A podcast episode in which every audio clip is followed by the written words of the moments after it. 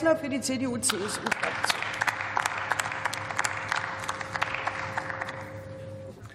Sehr geehrte Frau Präsidentin, sehr geehrte Kolleginnen und Kollegen!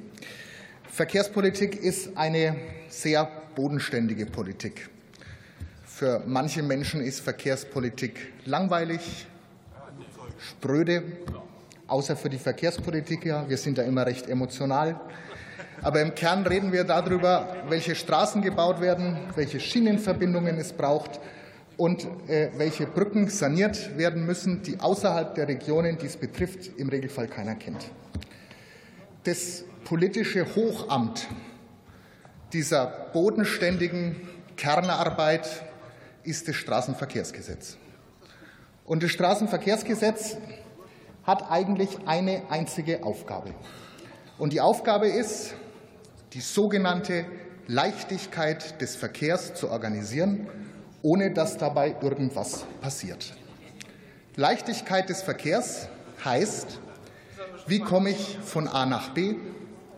Wie gewährleiste ich es, dass auf dem Weg von A nach B keine Unfälle passieren? Wie schaffe ich das, dass am Ende keine Staus sind und dass alles flüssig ist? Und im Kern bedeutet das, das Straßenverkehrsgesetz regelt das soziale Zusammenleben auf der Straße. Man kann sich jetzt über viele Punkte streiten, die dabei richtig oder wichtig sind. Aber es ist der absolut falsche Weg, in das Straßenverkehrsgesetz einfach nur grüne Ideologie reinzuschreiben.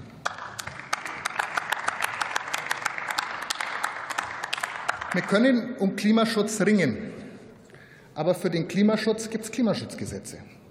Für den Gesundheitsschutz gibt es Gesundheitsschutzgesetze. Für den Städtebau gibt es Baugesetze. Für den Umweltschutz gibt es Umweltschutzgesetze. Aber im Straßenverkehrsgesetz hat das einfach nichts verloren. Ja, man kann mit den Kommunen sprechen. Im Vergleich zum Ministerium tun wir das auch. Weil Ihr Ministerium hat nämlich ein ganzes Jahr es nicht fertiggebracht, die kommunalen Spitzenverbände einzubeziehen. Das haben, wir uns, das haben die uns vor zwei Tagen alle gemeinsam in der Anhörung erzählt. Die einzige Möglichkeit, die die kommunalen Spitzenverbände hatten, war innerhalb von 24 Stunden ihre Stellungnahmen abzugeben.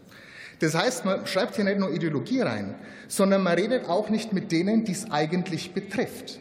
Das ist handwerklich schlecht. Handwerklich ist es schlecht. Sie haben ein Gesetz, was handwerklich schlecht gemacht ist, was Ideologie reinbringt und was vor allen Dingen am Ende nichts bringt, weil es nämlich eine Klagewelle geben wird und die Kommunen feststellen, das ist ja alles nett formuliert, aber wirklich was ändern tut sich nichts. Dieses Gesetz ist schlecht, handwerklich, es ist ideologisch.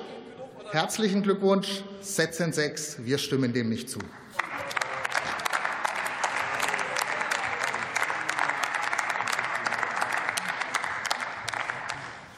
Das Wort hat Stefan Gelbauer für die Fraktion Bündnis 90